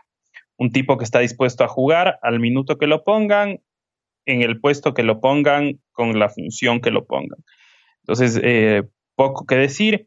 Eh, de Saniolo, mira, yo te digo, se le agradece muchísimo el gol en la final de, la Conference League, pero yo pensé que ahí iba a ser su punto de quiebre, ¿me entiendes? Que de ahí solo íbamos a crecer y sí ha sido bastante frustrante para mí volver a ver al mismo Nicolás Anielo que me provoca arrancarme el cabello, que me provoca meterme los dedos en los ojos, no lo sé.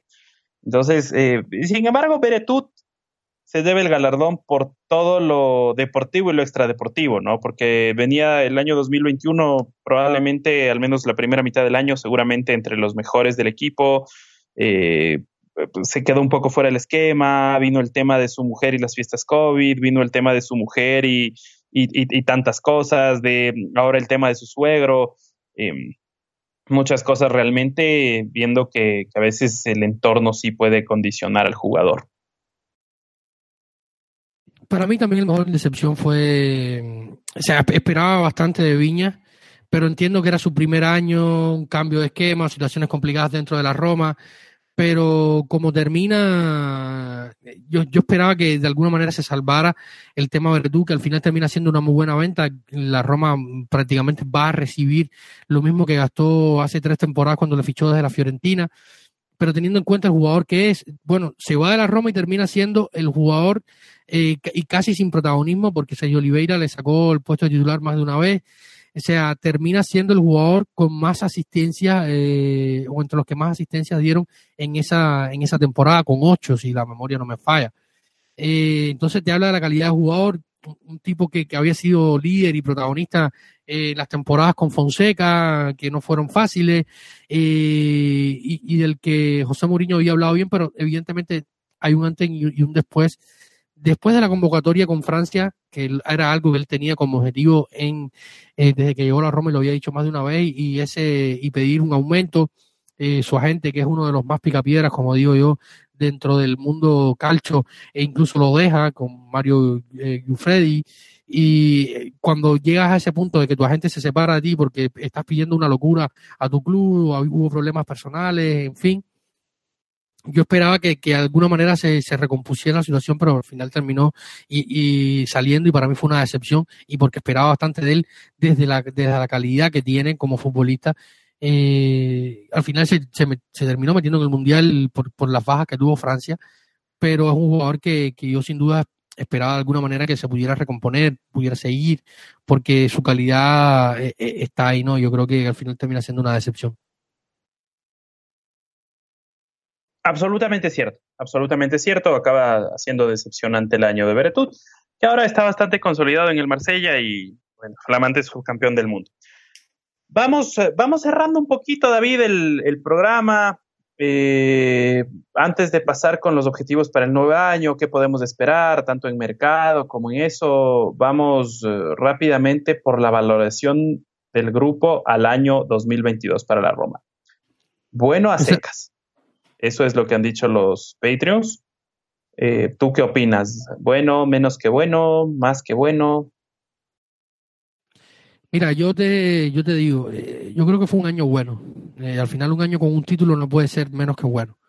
Un año donde tú sigues compitiendo en Europa a pesar de las situaciones que sabemos que hay dentro del club, tampoco puede ser menos que bueno. Un equipo que, que sigue avanzando en competiciones europeas, siendo, sigue mostrando de que sacando la cara dentro de la Serie A, si bien esta temporada eh, o en lo que va de esta temporada la, dentro de la Serie A se han, avanzaron en bloque eh, bastantes clubes a la siguiente fase, o sea, teniendo en cuenta avanzar lo que es a la siguiente fase en las competiciones europeas, se mantienen casi todos en competiciones, algunos no avanzan en su grupo, descienden a competiciones europeas, como es el caso de la Juve o los equipos de eh, la Lazio, que ahora tiene que hacer honor a lo que a, a la Conference League, guste o no a, a, su directiva, pero sin duda yo creo que, que el año es bueno, un año que, que fuimos de más a menos, eh, y luego a menos otra vez, eh, de menos a más y después de más a menos otra vez terminamos el año complicado,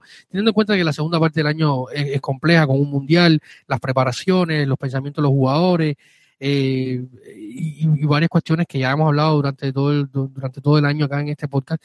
Yo creo que, que sin duda el año para mí es bueno. Eh, un año con un título, un año donde se sigue compitiendo, donde todavía estamos, estamos ahí, porque si miramos la tabla de, de, la Serie A antes de su reinicio el próximo miércoles, la Roma es séptima con 27 puntos eh, y el Milan es segundo con 33.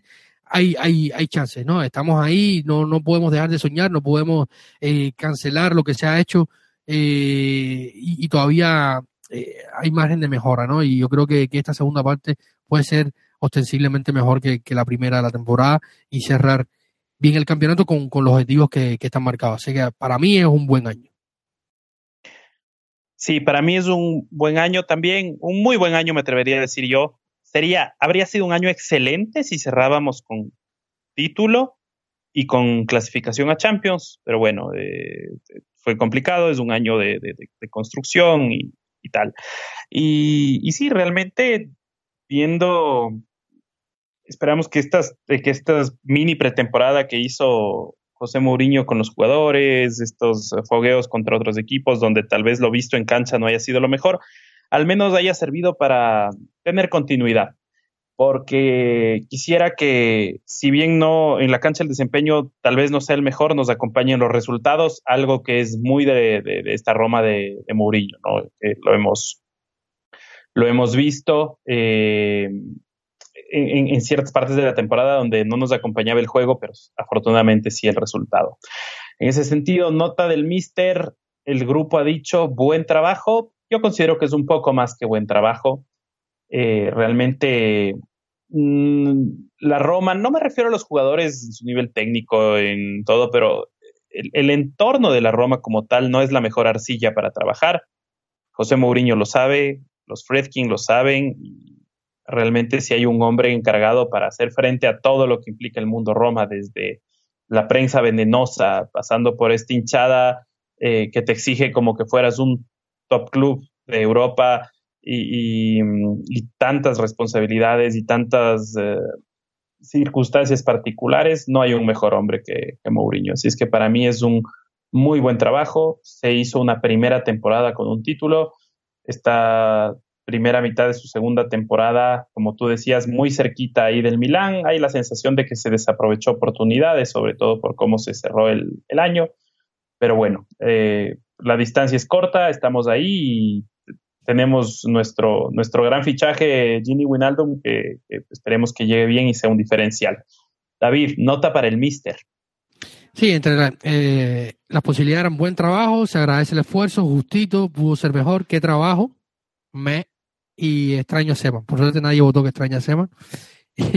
y sí, la gran mayoría votó buen trabajo, aunque hubo algunos que votaron, se agradece eh, el esfuerzo, que fueron eh, eh, Aaron, eh, Daniel, Ricky, Sam y Diego Gómez Jurado. Y yo creo que yo voté buen trabajo porque influye en mi voto el, título. Eh, valga la redundancia, ¿no? El título europeo, que es muy importante para la Roma, sobre todo porque lo, que vimos en las calles de Roma durante la celebración de la conferencia fue brutal. Eh, un poco como la Argentina, pero en menor mayoría porque es algo más local. Eh, y en una ciudad de dos millones de personas, casi un millón estuvo en las calles,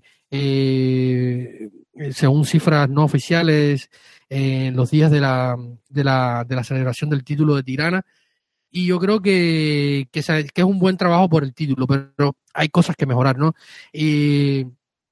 Hubo algunas rupturas, termina también, yo creo que empaña un poco su trabajo. Esta última parte, yo creo que se podía evitar el tema de, Rick Castro y, y, alguna otra situación de gestión de la plantilla en cuanto a las oportunidades de algunos otros jugadores, a la, a la hora de sacar los 11, pero son cosas menores eh, yo creo que lo que más le empaña el trabajo a, José es esta situación de, Rick Castro que se podía evitar porque está tomando una dimensión un poco eh, fea, pudiéramos decir. Y, finalmente yo creo que el trabajo es bueno. Concuerdo, David, claro, ya involucrada la FIFPRO por poco con demanda de, acoso laboral, no lo sé, en fin, digamos que, que, no fue la mejor la mejor manera. A veces hasta un especialista en esto, como lo es Mourinho, puede, puede cometer errores eh, y hablar de más. Pero bueno, eh, hablamos del mejor y peor momento de la temporada al inicio, pero ahora vamos a hablar de desempeño puro. Mejor partido y peor partido. Peor partido para los Patreons y me uno a ese partido. El Juve 4, Roma 3. Eh, muy, muy también votado el, el Napoli 1, Roma, perdón, el, Roma 0, Napoli 1 eh, de cero tiros al arco de nuestra parte. Mejor partido de largo el derby de marzo, también por ahí votado el eh, partido 4 a 0 frente al Bodo, digamos, que fue una, una, afirmación, un aquí yo estoy presente. Yo me quedo con los votos de los Patriots, me encantó el derby de marzo, creo que fuimos bondadosos y bajamos del acelerador. Un resultado mentiroso también por ahí con el, con el poste, este travesaño de Miquitarian que debió haber sido gol. Debió haber sido un 4-0, supongo que si entraba ese, tal vez entraban dos más. Hagamos un poco el acelerador, somos complicados. No había para qué extremarnos en una temporada en la que todavía teníamos eh, partidos muy importantes por delante en nuestras aspiraciones coperas y, y ligueras.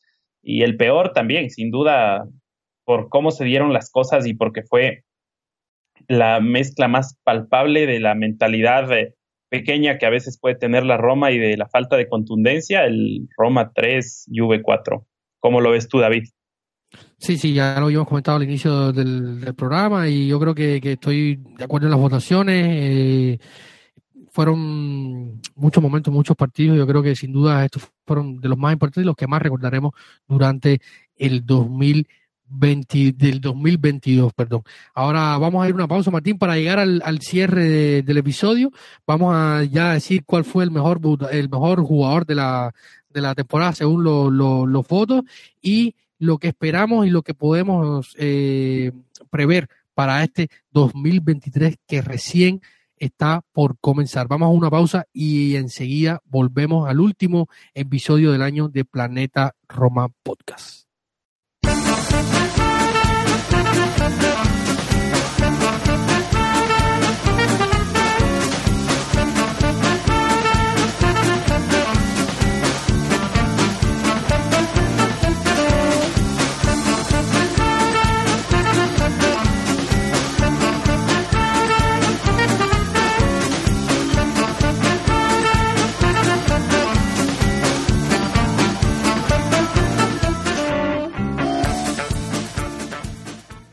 Y Martín, ya estamos llegando al final de este episodio que se ha extendido más de lo habitual, siendo el último episodio del año y donde damos las notas, hablamos más y comentamos un poco más.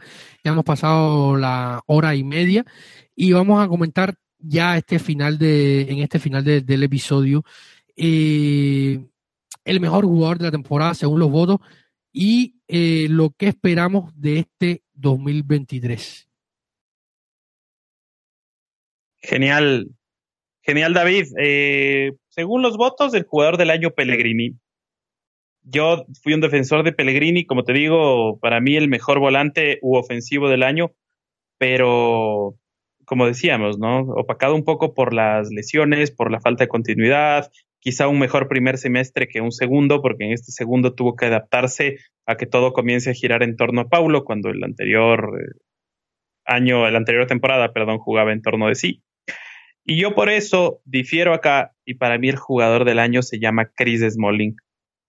Un solo mal partido tuvo Chris Smalling el día que lo fue a ver Gareth Southgate en Udine. No jugó nunca más un partido malo. Todos los partidos, para el que no vio ese partido, todos los partidos de Chris Smalling son partidos buenos. Para el que no vio esos, ese partido, Chris Smalling debió haber estado convocado por Inglaterra al Mundial. Para el que no vio ese partido, Chris Smalling probablemente es uno de los defensas más en forma del año 2022, considerando las cinco grandes ligas. Me encantó el año de Chris Smalling, MVP de la, de la final en Tirana, un jugador realmente que marcó época. Como solemos molestar aquí y en las redes, los romanistas, Smoldini, para mí, el jugador del año.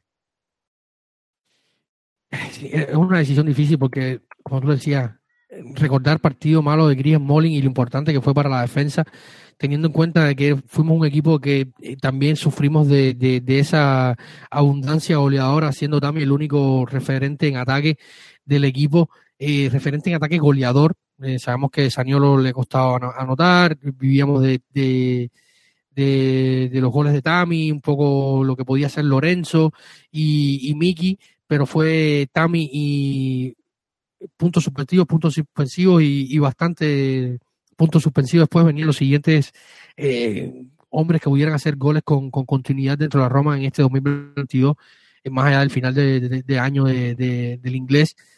Eh, lo de Smolin fue apabullante dentro del campo, ¿no? Un hombre siempre correcto, que dentro del esquema de la Roma aportaba muchísimo y, y muy, muy pocas veces tuvo malos partidos. Como tú decías, probablemente el peor partido que haya tenido dentro de la Roma desde que les recuerdo ser jugador de la Roma, es ese partido de, donde, en Friuli donde jugamos ante el Udinese en esa goleada 4-0 donde estuvo Gareth eh, Malafé Sotgay en las gradas del Dacia Arena, ¿no?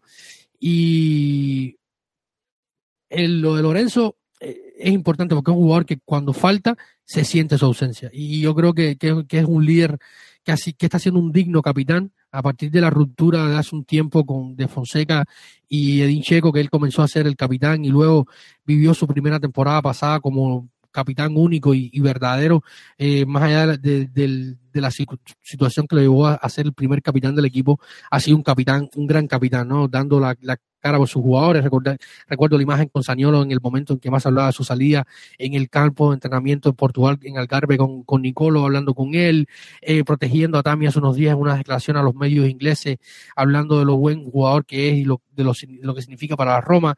Yo creo que es un gran capitán, un digno capitán y un gran futbolista que si las lesiones le permiten encontrar continuidad y mostrar su rendimiento eh, de manera estable, sin duda va a seguir siendo lo mejor y lo hemos visto con la selección italiana cuando ha estado en momentos difíciles eh, de la selección después de, no ir al mundial y tuvo sus minutos siendo líder, siendo eh, jugador importante eh, en, un, medio campo donde Italia va sobrado. yo creo que, son para mí los dos mejores jugadores. Si, si, si hay una, un, aspecto o, un, o una eh, parte donde podemos dar dos votos para, para mí serían ellos, ¿no? Smolin y, y, y Lorenzo Pellegrini los mejores jugadores de la temporada eh, con diferencia al resto. Como en los Juegos Olímpicos, cuando el italiano ganó salto alto, que se fue a conversar con el otro y dijo, si no saltas, ganamos los dos. Entonces, así, tal cual, tal cual. Dos, dos oros, dos oros en esta categoría. David, como para ir terminando, ¿de quién esperamos más este 2023?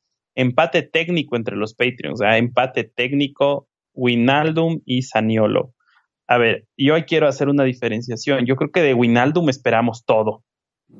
Todo esperamos de Winaldum porque no hemos visto aún nada. Y de Saniolo esperamos mucho porque hemos visto poco para lo que él puede dar. Y yo también sabes de quién espero para este 2023, que no, no estuvo considerado en la votación porque no es jugador, pero yo espero muchísimo de José Mourinho. Porque a mí siempre, yo soy mouriñista, más romanista, o sea, yo lo que yo siempre digo, con la Roma para siempre, con Mourinho hasta el final, pero mm, para mí yo espero más de Mourinho porque siempre el segundo año de Mourinho ha sido el año bueno. Ya sabemos que, que, la Roma es como el día opuesto, ¿no? Así justo el segundo año tal vez va a ser el peor. Así, primera vez en la carrera de José Mourinho que el segundo año es el peor, fuera de todas las copas, ni un título levantado, etcétera. Pero espero mucho de, de José en este su segundo año eh, calendario, digamos, a cargo. Y sin duda, eh, yo, de, de, como tú decías, de Gini esperamos todo porque no lo hemos visto nada, solo, solo una fracción de partido en el primero de la temporada 22-23, eh, donde la Roma terminó ganando 1 por 0 con el gol de, Brian Cristante en Salerno ante las Salernitanas de David Nicola. Y eh, sin duda esperamos mucho de él, sobre todo eh, continuidad y salud, porque recordemos que se habló en algún momento de operación, no se optó por ese camino, se fue por el camino de la, de, la recuperación más cautelosa, se hizo varios tratamientos eh, más conservativos eh, para que se soldara mejor la fractura de la tibia, que al parecer no fue tan grande. Hay varios puntos y varios tipos de, fracturas de, tibia. Al parecer la de Gini no fue la más agresiva y por esto se optó por ir por este camino de una terapia conservadora y esperemos que, tenga salud y que pueda aportar porque el sueldo no es poco, se vivió mucho eh, expectativa con su fichaje y se necesita un jugador como él porque viene a ser en teoría lo que hacía un poco Mirkitarian, ¿no? Y, es válido lo que dices de, de, Mourinho, sobre todo teniendo en cuenta cómo termina el 2022 con el problema Castro, con el rumor de, de Portugal que que ha estado sonando hoy mucho en los últimos días, eh, con la salida de, Fernando Santos del banquillo de la selección portuguesa tras el Mundial, se habló de, que José Mourinho era la primera opción para el banquillo de la selección lusa, algo que, no, que no es la primera vez que pasa.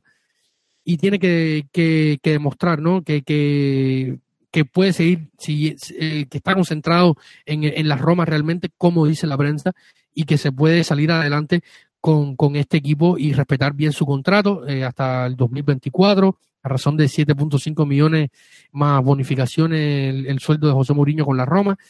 Y esperemos que, que, que pueda sacar adelante el barco y lograr los objetivos que sin duda el único y mayor objetivo que puede tener la Roma en este 2023 es volver a la Champions por lo que significa en todos los aspectos deportivo, económico, anímico, eh, para el mercado de fichaje, porque no es lo mismo una Roma que está atada de, pies y manos en cuanto al FIFA Fair Play y el acuerdo de caballeros, el Gentleman Agreement que se ha hecho con la UEFA eh, sobre las fases que ya conocemos, eh, limita muchísimo el mercado y no es lo mismo ir a seducir un jugador a coste cero o que tiene varios pretendientes porque es agente libre, seducirlo con un equipo con Mourinho en Roma, en la parte alta de la tabla sería y jugando Champions. Sin duda es un plus importante. Yo creo que, que necesitamos de Mourinho, de su sapiencia, de su liderazgo y de su conocimiento futbolístico para que se logre el objetivo que es el más importante probablemente del 2023 y que se necesita más que nunca antes en los últimos años, si bien es un proyecto de tres años, llegar eh, y donde se han acortado los tiempos también un poco por el título eh, europeo y porque se le sube el listón con el mercado del verano pasado. Eh, se espera muchísimo, mm, se necesita para seguir dando pasos hacia adelante con el estadio en el horizonte, con un cambio de sponsorización que va a llegar a días probablemente. O sea, para seguir este camino de ascenso dentro con los fracking, quien están haciendo muchísimo trabajo en las oficinas, eh, desde lo deportivo hay que responder y yo creo que, es el turno de José Mourinho de cerrar esta clasificación a Champions en una, en una serie que, que está disputada, donde hay equipos que sí pueden optar por el, por el puesto, donde están Lazio, Juventus, que se viene, vive un momentos complicados, eh, donde el Milan no es el mismo, donde hay un Napoli escapado, donde el Atalanta no es la misma, eh, donde el Inter le ha costado, hay que salir adelante. Y, yo creo que el gran objetivo y, la gran expectativa del 2023 va a ser esta, ¿no? De una Roma que, que, sea, que sea proactiva, suficiente y logre el objetivo, ya sea por la liga o, eh, en este caso, la Europa League que habría que ganarla para, lograr ese puesto en, la, en la Champions League de la próxima temporada. 100% de acuerdo, David, es así. Eh, se esperan, yo creo que el 2023 va a ser un año intenso, otra vez. No hay año que no sea intenso con la Roma pero prefiero un intenso como el 2022 a un intenso, intensamente sufrido como han sido muchos años antes. Em, no sé si tenemos algún tema más, sino ya para comenzar a, despedirnos, sin antes saludar, como siempre, a nuestros Patreons. La razón por la que hacemos eh, esto no es, por, no es por dinero, pero en realidad su contribución ayuda a que tengamos un producto constante, un producto de calidad y que este proyecto pueda seguir creciendo. Quiero mandar un saludo muy afectuoso a Sam Rubio, quien el día de hoy nos ha estado grabando eh, y siempre está ahí presente eh, a, la hora que sea, en el momento que sea, plata y persona, como se dice. A David Copa, eh, la piedra angular que sostiene todo este proyecto. David, sin ti realmente Planeta Roma Podcast y Planeta Roma Web no existirían es, tu apoyo es, eh, es, ingente. También a, a, Santi Boix, a, mm, Alex Murillas, a Arión eh, de Asroma Stats que contribuyen todo el tiempo con el proyecto. Y un especialísimo y muy afectuoso saludo eh, y abrazo a Mateo Dimango que nos acompañó el día de hoy. Y, y, que yo quiero hacer énfasis en el privilegio que es contar de primera mano con el sentir y el pensar de un chico romano, nacido en Roma, romanista, hincha de la Roma, y que hable un español tan fluido y, con el que se pueda tener una comunicación tan clara como Mateo. Eh, eso, eso de mi parte, si me olvido de alguien, mil perdones, la memoria después del COVID no ha sido la misma. Vamos, eh, el Consejo Editorial de Planeta Roma está por aprobar un pequeño artículo de opinión que me animé a escribir. Espero que, se den el tiempito de, oírlo. Se llama Gracias José. Ahí ya David Copa nos seguirá informando. Como digo, qué gusto haber podido estar. Qué bueno que, podamos hacer este último programa del año. Desearles lo mejor para este 2023 en sus, eh, en sus hogares, en su trabajo eh, y especialmente con el equipo. Eh, eso, eso por mi parte, mi querido David. Patreons, un abrazo enorme hasta allá donde se encuentran. Muchísimas gracias, Martín. Gracias por, por tus palabras y me uno al saludo a todo el, el, grupo que trabaja eh, en esta web para y en este proyecto que es Planeta, Planeta Roma. Eh, Mateo, a ti, Martín, gracias por estar. a Sam, que es el que edita y el, y el gran, sea, el, precursor y el creador de esta idea, que ya el próximo verano estará cumpliendo cinco años Planeta Roma como proyecto Planeta Roma Web, Planeta Roma Podcast. Eh, ya estamos en Twitch, aunque no hemos sido los más activos posibles, sobre todo con Mateo, que en los últimos tiempos ha tenido invitados y siempre vamos a seguir teniendo eh, ahí un espacio con los spaces en, Twitter, con, con, los análisis, eh, sea también de, de Santi y Arión, que en los últimos tiempos ha podido estar menos por, por cuestiones de trabajo, pero también ha estado siempre que ha podido por acá, a, a todos, eh, a todos los que han eh, ayudado y ayudan eh, diariamente a Alex Murilla también, que es compañero de mil batallas, que en los últimos días ha estado también complicado por cuestiones laborales, está trabajando para un, para un diario allá en su natal Bilbao. Eh, en fin, a todos los que de una manera u otra han contribuido a que llegue un producto.